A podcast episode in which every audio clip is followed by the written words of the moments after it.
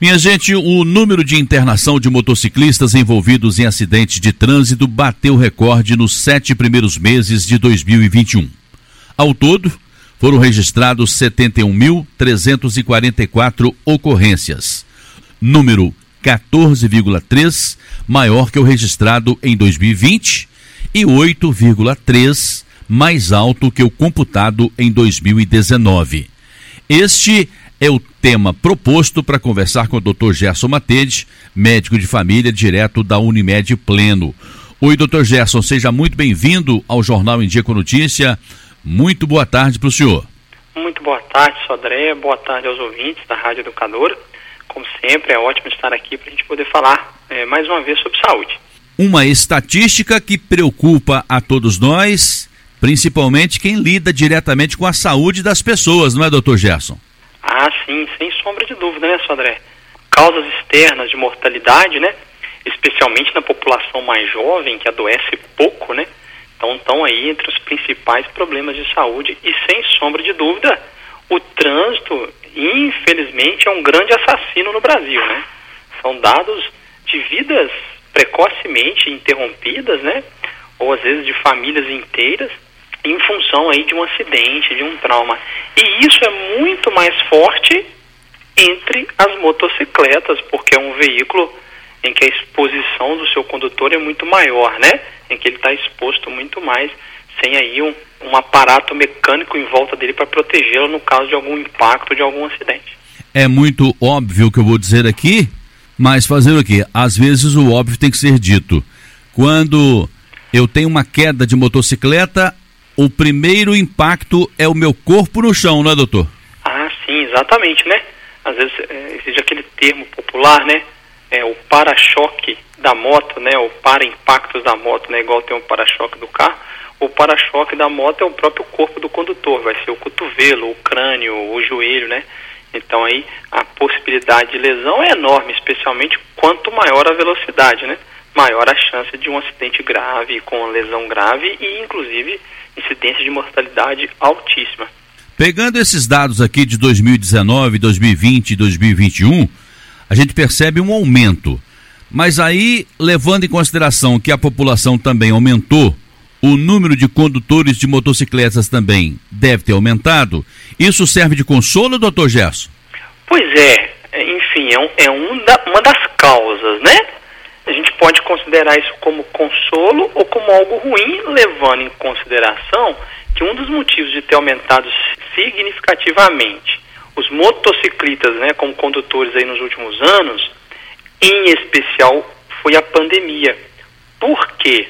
Isso se né, transformou algo mais relevante para a sociedade as pessoas passaram a usar muito mais os aplicativos de delivery, as solicitações de entrega domiciliar de produtos, né, adquirindo compras, e muitas pessoas, em função aí da nossa crise econômica causada por todo o contexto mundial e de pandemia, gera uma necessidade maior de busca por empregos, às vezes até informais.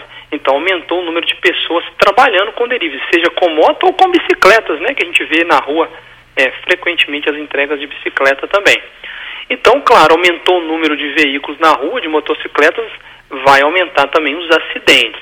É o motivo pelo qual isso aumentou, não necessariamente é porque as pessoas estão com mais poder aquisitivo para comprar moto, né? Às vezes é por necessidade. Então, esse é um dado ruim, né, economicamente falando para nós, mas é, é, uma das justificativas, sim, de ter aumentado esse acidente. E quando a pessoa trabalha por entrega, trabalha por produtividade, quanto mais entregas, mais ela vai receber. Aí vem aquela questão de aumentar a velocidade para entregar rápido, para chegar logo, ou por cobrança de quem está solicitando o pedido, ou pelo ou quem está contratando aquele funcionário como entregador através da moto, como que está sendo a valorização dele, não. Todos esses fatores eles influenciam mesmo no comportamento humano, né? A conduta profissional é muito influenciada pela forma de pagamento de qualquer trabalhador de qualquer profissão. E, inclusive, obviamente, aí dos, dos motociclistas que fazem entrega. E os dados são realmente preocupantes, né? Você vê que num período curto aí, né, de tempo, assim, você pega em menos de, um período às vezes de menos de um ano ou um ano e pouco, 308 mil acidentes né, e hospitalizações com hospitalização por causa de moto, com mais de duas mil mortes só por esse fator. E normalmente pessoas jovens, então é um tempo de vida ceifado grande, né, Sodré? Levando em consideração que o gasto financeiro de todo esse atendimento é enorme. Além dos danos à saúde das pessoas, das famílias, das perdas assim irreversíveis que pode ocorrer, a estimativa é que o SUS, o nosso Sistema Único de Saúde, gastou pelo menos 108 milhões de reais só com tratamento hospitalar, médico e de recuperação de motociclistas que sofreram algum tipo de trauma entre janeiro e julho, no intervalo aí de seis meses, sete meses apenas, 108 milhões de reais gastos. Isso são dados da Associação Brasileira de Medicina do Tráfego, tá, Abramet? É isso, não é, doutor? Além das mortes precoces no trânsito, tem também a questão da mutilação, que o senhor acabou de falar, né? Exatamente. E mutilação em pessoas que precisariam daquele corpo para trabalhar no futuro. E aí vale um raciocínio que a gente sempre fala aqui, isso, André. Se eu trabalho por produtividade, ou se eu preciso do meu corpo para trabalhar, quando eu cuido da minha saúde, então quando eu diminuo problemas de saúde gerais e vivo mais tempo de vida ou mais anos com capacidade produtiva, ao invés de eu aposentar por saúde com 45, 50 anos, pode ser que eu trabalhe até os 70. Então, financeiramente falando, eu posso ganhar muito mais dinheiro na minha vida se eu reduzo a carga sobre mim agora. Então, se eu consigo diminuir o meu risco sobre a saúde agora, então ah, eu não tenho tempo para exercício físico. Se você faz e se protege e vive mais, no decorrer da sua vida você vai ganhar muito mais financeiramente. E obviamente, se eu preciso do meu corpo para trabalhar como motociclista, como um entregador, ou como deslocamento, ou, ou mototáxi, qualquer que seja a minha profissão em que eu trabalho com transporte, se eu me acidento, e aí eu acabo aí dependendo do INSS, né, da Seguridade Social, se é que eu pago, né, se é que eu tenho carteira assinada, se não tiver eu não vou ter direito. Se eu tiver acesso aí, será que eu vou ganhar mais ou menos do que eu ganho atualmente? Então pode ser que meu salário caia, porque eu vou ficar afastado por problemas de saúde, né? E aí quando você pega o perfil aí de quem sofre esse tipo de acidente, né? Nas, as pesquisas mostram que em, em termos de gênero e de faixa etária, 83,4% dos acidentes com motos são homens. Então 83,4% sexo masculino. E a maior parte dos casos está concentrada entre 20 e 29 anos. Na terceira década de vida, uma idade extremamente produtiva, de saúde, de ausência de doenças, em que a pessoa pode interromper a própria vida e perder 60 anos de vida com qualidade de vida, ou ter um acidente, uma sequela para o resto da vida, um trauma grave, se tornar uma pessoa sem condição de mobilidade, né? Então, você vai olhando, foi só subindo, né? Lá em 2012 era em torno de 47 mil acidentes, em 2021 passou para 71 mil, em função, um dos motivos aí, o aumento da frota, mas também a questão comportamental, ou por necessidade, Sodré, e aí um outro tema muito delicado, ou por conduta individual, por falta de educação no trânsito, né? Tema que é fundamental a gente sempre abordar em escola, no trabalho, né, para que a gente lembre sempre e aí de corrigir condutas errôneas no trânsito. O trânsito ele é coletivo, a rua pertence a todos nós. Então a gente tem que se respeitar mutuamente e se prevenir também individualmente. E aí quando a gente sempre bate na tecla que a gente tem que investir nas gerações mais jovens em termos de educação, em termos de mudança cultural, mudança de comportamento, de maior aceitação de tecnologias, de novas condutas comportamentais, de novas profissões que vão surgindo, a população mais jovem tem mais probabilidade de conseguir assimilar. Porém, quando a gente vê os dados de motociclistas e acidentes, a gente vê que é o contrário. A população mais jovem é que mais está se submetendo a acidentes por imprudência no trânsito. Muitas vezes por falta de educação no trânsito mesmo. O comportamento arriscado, o comportamento do comigo não vai acontecer, ou o comportamento, Sodré, de não importar com a própria vida. Interessante, né? O jovem, logo ele, que tem muitos anos de vida pela frente ainda e poderia usufruir desses anos de vida, às vezes dá muito menos valor à vida do que uma pessoa de 80 anos, 70, 90 e que tem às vezes mais 5, 10 ou 20 anos de vida pela frente, ou 3 anos de vida pela frente, essa pessoa tem muito mais apreço pela vida do que aquele que, inclusive, tem muito mais a perder, muito mais anos de vida a perder, certo? Então, se a gente bate tanto na tecla que a população mais jovem, as crianças, os adolescentes, os adultos jovens têm mais potencial de assimilar informação, de mudar, isso não tem se refletido no trânsito. Isso não tem ocorrido. Nossa, aí é um momento da gente pensar em puxar um pouquinho a orelha nossa como sociedade em termos das motocicletas. Será que esse comportamento arriscado é só minha testosterona elevada, né? Mais de 80% são homens. Qual o intuito desse comportamento despretensioso em relação à minha própria vida? Então, se eu não me importo com a minha própria vida, então eu não tenho direito também de não me importar com a do outro, porque eu posso atropelar uma criança numa faixa de pedestre, é um adulto, eu posso bater de frente com outra pessoa e causar um acidente, causar um prejuízo financeiro ou a morte de outra pessoa, de outra, de alguém que é um sustentador de uma família ou uma criança que geraria um impacto emocional gigantesco em outra família. O ideal é que cada um se importe com a própria vida, mas se eu não, se, se eu não me importo tanto assim com a minha, já é um erro, mas que eu pelo menos me importe com a do outro. Direto da Unimed Pleno, eu estou conversando com o Dr. Gerson Matede, médico de família, com aquele nosso quadro de todos os sábados, Saúde no Ar. E o nosso tema hoje, estatísticas de acidente de motociclistas. E esse impacto é violento. Nós estamos num feriadão de final de semana, doutor, e aproximando de uma outra semana semelhante, uma outra semana curtinha.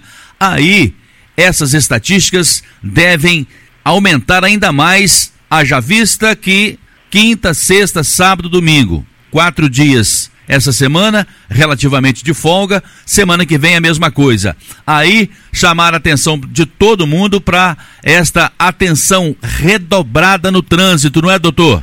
Ah, sem dúvida, né, André? E aí com os feriados, aí aumenta os acidentes nas rodovias, né? Diminui aí o perfil urbano de acidentes e aumenta o acidente em rodovias, e aí cabe a todos nós tomarmos cuidado aí na, nas ultrapassagens, né, que são os que mais causam acidentes, né, o que mais causa morte são os acidentes frontais e depois os capotamentos. Ou quando o condutor é ejetado do veículo porque não está usando o cinto de segurança, né, mas considerando aí que todo mundo usa.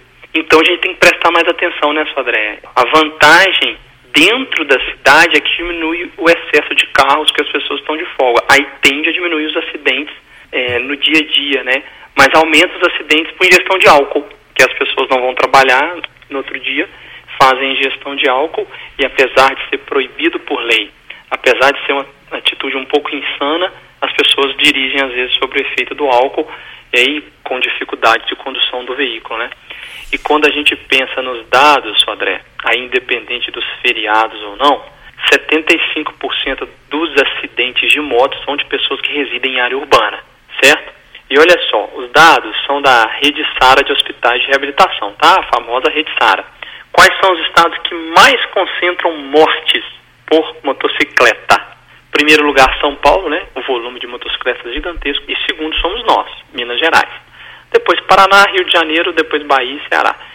Os levantamentos sobre as vítimas de trânsito, né, na, nas unidades do SARA, segundo a, a entidade SARA, os acidentes de trânsito são responsáveis por 47,7%, quase 48% total das internações por causas externas. Então, dentro da rede SARA, aquelas internações que não são por adoecimento e sim por causa externa, arma de fogo, trauma, trânsito, 48% praticamente são os acidentes de trânsito. Desses, os condutores de motocicleta representam aí pelo menos 57% das pessoas atendidas. Mais da metade, só das bicicletas, só das motocicletas, desculpa. E dos pacientes analisados, a maioria são adultos jovens, certo? Pessoas jovens aí, 20 a 29 anos. Sendo que 75% deles são homens. Né? De cada cinco acidentes aí, quatro é, são com homens e 65% deles só de homens solteiros, certo? E aí entra naquela análise comportamental nossa, né? A minha conduta, em que às vezes eu preocupo menos com a minha vida, porque eu não tenho pessoas que dependem de mim financeiramente, não tenho filhos ou companheiro ou companheira que vai aí se importar tanto comigo, eu passo a me importar menos. E aí 75% são residentes em cidades, em áreas urbanas. Então, o predomínio do sexo masculino, né, disparado, né, isso é um traço característico sempre foi. Interessante, Sodré, que durante o meu período acadêmico na minha faculdade, é, eu sou formado pela Universidade Federal de Minas, então eu morava em Belo Horizonte. E a gente roda num dos internatos de traumatologia num hospital grande de Belo Horizonte. Esse hospital, ele tinha semanas ou meses que até 64% do movimento hospitalar total era a ortopedia. Então, dentro da ortopedia, a imensa maioria eram traumas. E dos pacientes que iam para a ortopedia, às vezes 80, 85% deles eram motociclistas.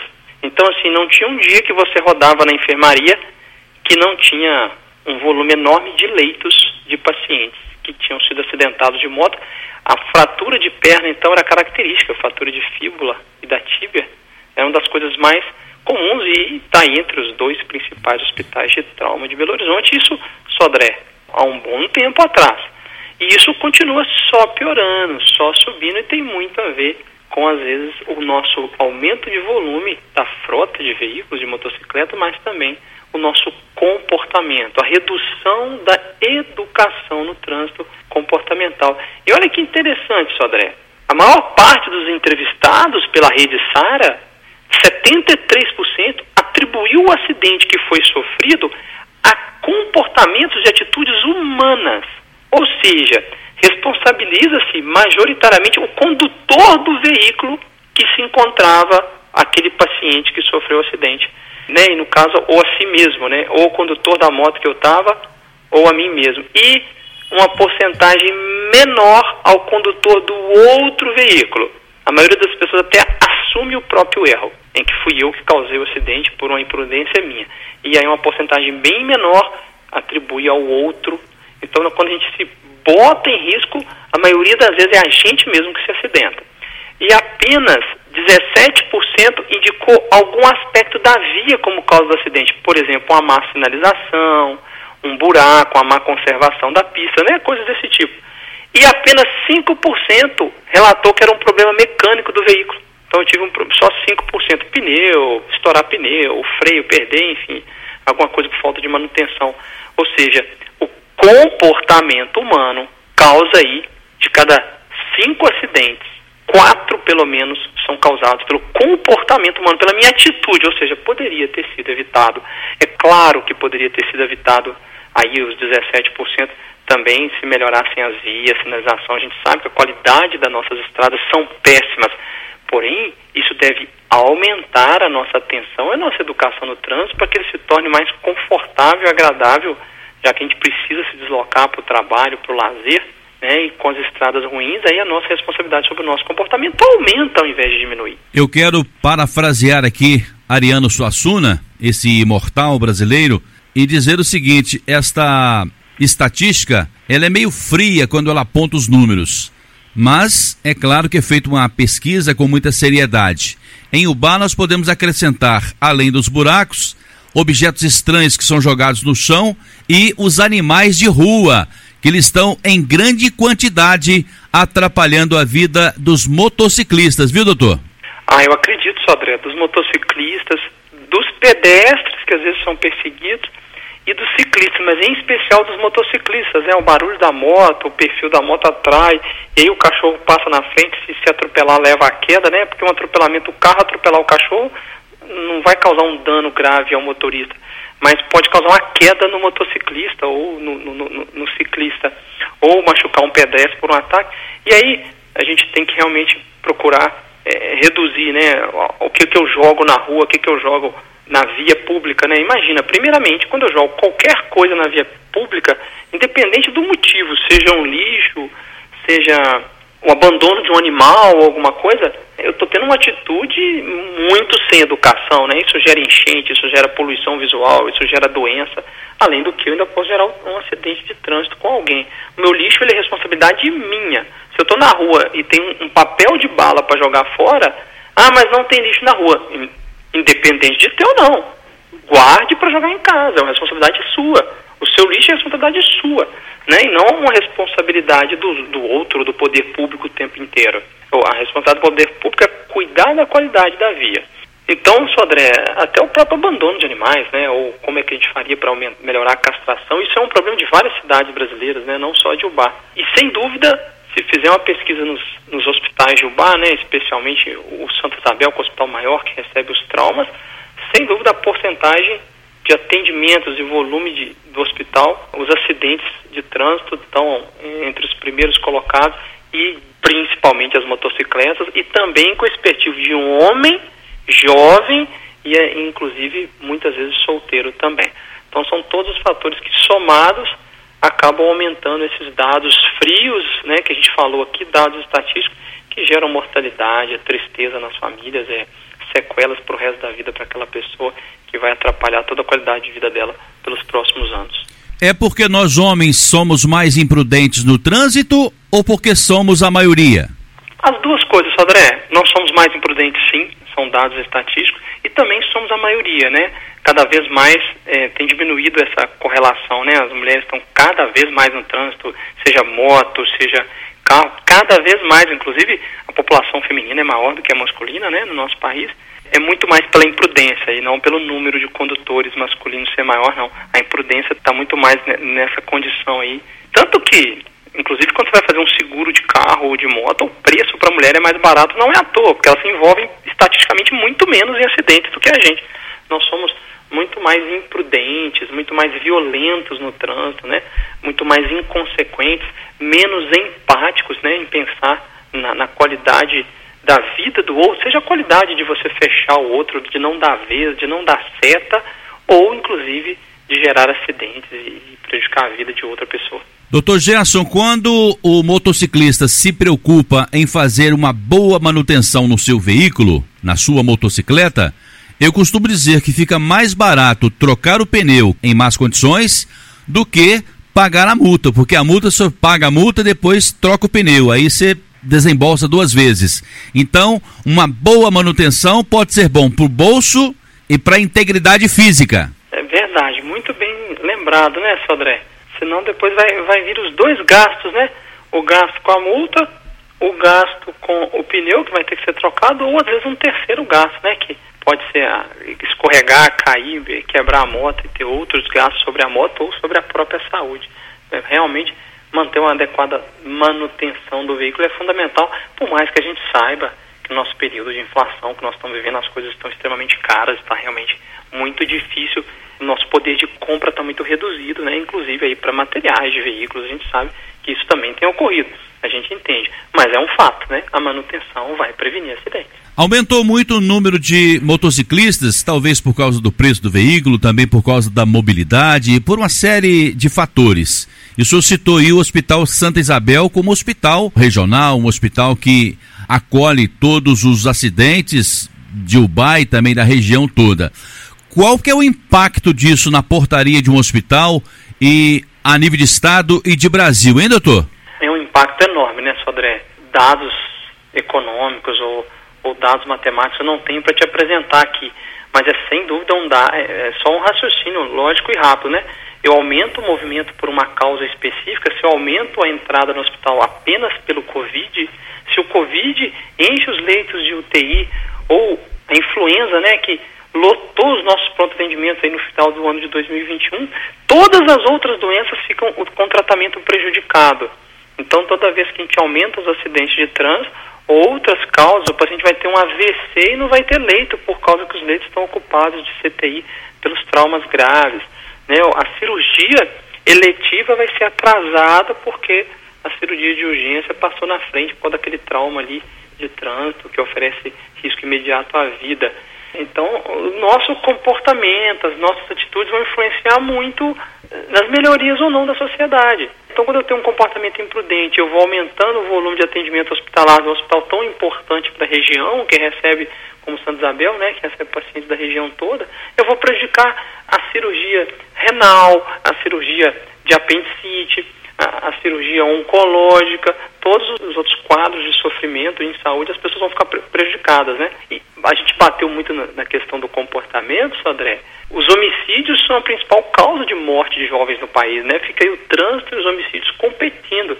E os homicídios têm tudo a ver com comportamento, inclusive com correlação ao abuso de álcool, uso de substâncias entorpecentes. É, pelo ato da violência de 2020, os homicídios ficaram em primeiro lugar. Outra causa são os suicídios em adolescentes, né? Aí, às vezes, é a primeira causa, em primeiro lugar, então tem tudo a ver com comportamento.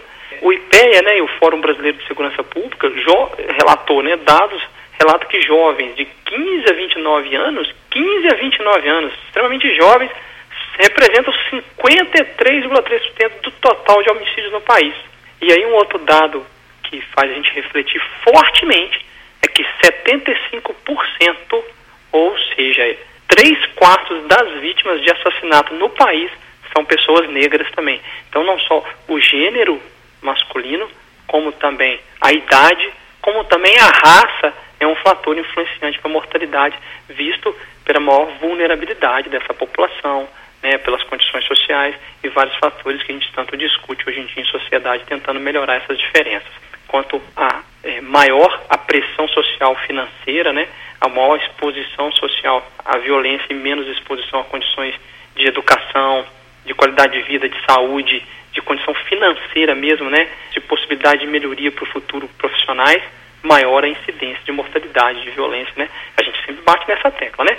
A Organização Mundial de Saúde reconhece claramente que saúde não é a ausência de doença, e sim o bem-estar biopsicossocial e espiritual. Então, biologicamente, psicologicamente sentir bem e a influência da minha condição social como um dos principais determinantes de saúde do ser humano. Doutor Gerson, é claro que o senhor já falou sobre esta educação para o trânsito, que nós precisamos melhorar muito, principalmente na qualidade de motociclistas, que eu também o sou. Agora, quase que redundante, mas esse relacionamento conflituoso que existe no trânsito, eu vejo isso todos os dias aqui na cidade de Ubá, e quando eu falo de conflito, eu não falo só de confusão no trânsito entre motociclistas e motoristas, não. Eu falo também, por exemplo, aqui em Ubá não sai da minha cabeça, eu fico inconformado com isso o ano inteiro. Motociclistas convergindo na contramão, São José e Duque de Caxias, para voltar para a Praça aqui do Marliere. Como que soluciona esses problemas de conflito no trânsito, inclusive o relacionamento entre os condutores de veículos, hein, doutor Gerson? Sodré, obviamente que eu não sou especialista no assunto, né? E a, minha opinião é menos relevante para o fato, né? É, falando aí como profissional de saúde, que qualquer profissional de saúde é um estudioso do comportamento humano, né? É, na medicina de família em especial, isso é fundamental para até definição das nossas condutas técnicas, né, e científicas em relação aos pacientes. Melhorar comportamento normalmente tem a ver com autoconhecimento, a pessoa se conhecer, se interpretar, entender de onde vêm os seus sentimentos negativos de raiva, de frustração, de medo, de insegurança, de desagrado com a própria condição e buscar mudar esses sentimentos negativos para botar em prática sentimentos positivos, cada vez mais positivos de alegria, de felicidade e de empatia pelo outro, né? De entender a limitação do outro. Né? Então, a gente poderia citar aqui exemplos de, de, de, educação e falta de educação no trânsito, seriam milhares, o respeito à faixa de pedestre, ou o contrário, o pedestre olhar e pular na frente do carro com um sinal vermelho para o pedestre, né? Então, pedestre que atravessa na faixa com sinal vermelho para o pedestre está cometendo uma infração, né? Ele está cometendo, não chega a ser um crime, mas é uma infração de trânsito. Então, quando eu não respeito o pedestre, eu estou errado como veículo. E eu, na condição de pedestre, quando eu atravesso na frente do veículo, eu posso causar um acidente, que obriga o veículo a frear, sendo que o sinal estava verde para ele, o veículo de trás pode é, gerar um acidente. A gente poderia citar várias vezes, quando o motociclista cruza no meio da via sem o motorista do veículo, do carro, não conseguir vê-lo, ou do ônibus, ou do caminhão, né, que tem aí vários pontos cegos na sua direção e que às vezes não vai ver o motociclista e pode gerar um acidente ou um atropelamento de um pedestre, né? Então, esse comportamento de tomar cuidado, de, de não ultrapassar pela direita, que é tão comum, né? Que a gente vê os carros, os veículos, as motocicletas, um ultrapassando o outro pela direita, e aí isso gera acidente, né? Que o correto seria pela esquerda. Ou não respeitar limites da via. A gente poderia citar tantas coisas, André, mas eu acho que a melhoria de comportamentos gerais, independente de qual comportamento específico, de qual localidade geográfica do trânsito específico, a mudança de comportamento geral está muito mais na educação. Então, investir em educação, em conscientização, vai mudando gradualmente a nossa cultura. Exemplo clássico disso, André, é o uso do cinto de segurança, que passou a ser obrigatório gradualmente e foi se tornando obrigatório. E hoje a maioria das pessoas usa não por ser obrigatório, e sim porque se tornou cultural. Né, eu sei que eu estou prevenindo né, um acidente a 40 km por hora que não causaria nada se eu tivesse cinto de segurança. Se eu estou sem, eu bato um dente no volante, quebro dois, três dentes, machuco uma fratura de mandíbula, uma coisa que vai me dar tanta dor, tanta dificuldade de recuperação, uma coisa simples. E, obviamente, um acidente de maior velocidade e voar do veículo aí é, é o acidente mais fatal que tem. Então, mudar culturalmente envolve muito conscientização, autoconhecimento, melhora da educação, de informação. Eu vou adquirindo conhecimento, eu vou ampliando a minha cabeça. Eu vou deixando de ter aquele pensamento focado só em mim, aquele pensamento egocêntrico de eu achar que eu sou o centro do mundo, para entender que nada mais eu sou parte de um todo. Se não falarmos em Ubar, eu sou parte de 115 mil pessoas que circulam todos os dias. Se a gente pensar em Brasil, eu sou parte de 220 milhões de pessoas. Se eu pensar em planeta, eu sou parte de 7 bilhões de pessoas. Sem levar em consideração as outras espécies que frequentam o nosso planeta, né, Sodré? Falando que ocupa só... espaço também. Que ocupa espaço também. Só, falando só das espécies, da espécie humana. Então, será que eu realmente eu sou o ser que detém todo o conhecimento? Será que tudo que eu penso está realmente certo ou não está na hora de eu mudar um pouquinho o meu pensamento? E, inclusive, quem mais vai ganhar com isso sou eu mesmo, né? Toda vez que a gente está aberto à educação, a novos conhecimentos e mudança de comportamento em prol comportamento coletivo mais assertivo, mais produtivo para todos nós. Todos nós saímos ganhando com isso, né? Em muitos casos, somos taxados de individualistas. Parece que nesta questão dos acidentes envolvendo os motociclistas, não estamos sendo nem individualistas nesse caso, porque não estamos pensando nem em nós mesmos, né, doutor? Ah, é verdade, né? Se o comportamento individual do condutor é o que mais está determinando os acidentes de motocicleta e os mais prejudicados são os próprios condutores, realmente não está sendo uma atitude muito inteligente também, né, Sodré? Não é um raciocínio muito inteligente. Eu estou botando em risco a minha vida. Um pouquinho de pensamento faria a gente mudar, né? Já não basta várias questões né, de sofrimento que a gente tem, assim, redução de poder de compra, valor de impostos, o preço da gasolina quase oito reais, que inclusive é um outro fator para aumentar o número de motos na rua, né? A moto é mais econômica, então as pessoas acabam optando pela moto, deixando o carro em função de tudo isso. Quanto mais eu corro, mais gasolina eu gasto. Então, assim, são tantos fatores negativos para esse tipo de comportamento, dentre eles o principal é expor a própria vida ao risco, né? Então não é um comportamento muito inteligente e é um egoísmo um pouquinho burro, né, Sodré? Bom, neste caso, então, ao sair de casa, verificar os acessórios, verificar se eu estou com a proteção da viseira, do óculos, se a minha motocicleta está com a manutenção em dia, se os pneus estão em condições de trafegar, enfim, uma série de observações que elas no futuro ficarão mais barato no que tange a proteger a minha integridade física, o meu bolso, de acordo com a legislação, estar em dia é o melhor negócio para pegar a estrada, não é, doutor Gerson? Sem sombra de dúvida, né? É, manter aí a, a qualidade do veículo adequada de acordo com a manutenção, igual a gente aí procura fazer manutenção no nosso corpo, dormindo bem, fazendo alongamento, exercício físico, alimentação de qualidade. Isso ajuda com que a gente previna acidentes. Né? Então, controlar é, na medida do possível os erros do veículo, controlar na medida do possível os erros da pista, né? E aí depende mais do poder público e não de nós. E controlar e a impulsividade dos hormônios que nos fazem, às vezes, querer nos aventurar no comportamento no trânsito, aumentando a velocidade, fazendo bastante barulho, botando em vida a, a minha vida e em risco a vida do outro. Essa semana eu tive muita alegria e tenho tido sempre essa alegria de pessoas ligarem para aqui, dizer que gostam muito de ouvir esse quadro aos sábados. Senhoras, senhores, moças e rapazes também que gostam de ouvir esse bate-papo meu com o Dr. Gerson Matede, médico de família, direto da Unimed Pleno. E hoje, especialmente, falamos sobre essa estatística, essa triste estatística dos acidentes envolvendo os motociclistas. Dr. Gerson Matede atende também aqui no Solar 13 de Maio, no sexto andar da sala 601 e o telefone é o 3531 5844. Uma semana mais curtinha, semana que vem também, mas vamos tocando o barco aqui, vamos levando a informação e essa entrevista sempre muito cheia de informações para você que está em casa, sempre acompanhando o Jornal em Dia com a Notícia. Doutor Gerson, muito obrigado então pela sua presença e pela sua participação. Te aguardo aqui na semana que vem. Tá combinado assim, doutor?